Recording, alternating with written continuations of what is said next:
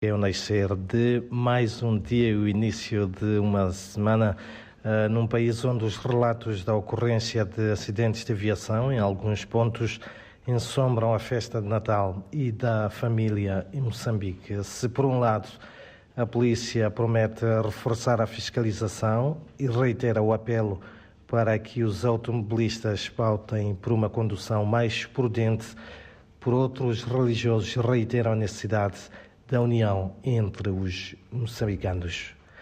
A cidade de Maputo registra uma redução satisfatória do índice de ocorrência de crimes.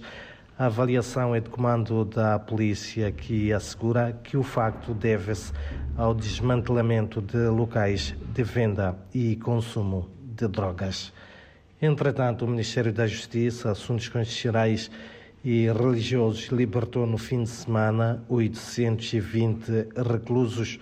O ato surge hum, em resposta ao perdão concedido pelo chefe de Estado moçambicano Felipe News e por motivos humanitários aos uh, reclusos que não cometeram crimes hediondos. Entretanto, o Serviço Nacional de Investigação Criminal em Sofala anunciou a detenção de um cidadão de 32 anos, apontado como sendo o principal responsável pela onda de raptos e de sequestros de empresários e das suas famílias que se registram ou registaram na região centro de Moçambique nos últimos anos.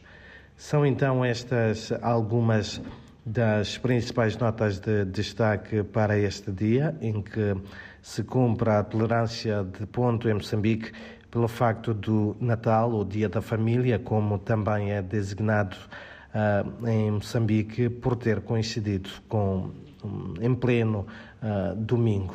Para já, manhã tranquila e de bastante chuva é o ambiente que se vive aqui na capital moçambicana, onde a temperatura máxima prevista para hoje é de 28 graus.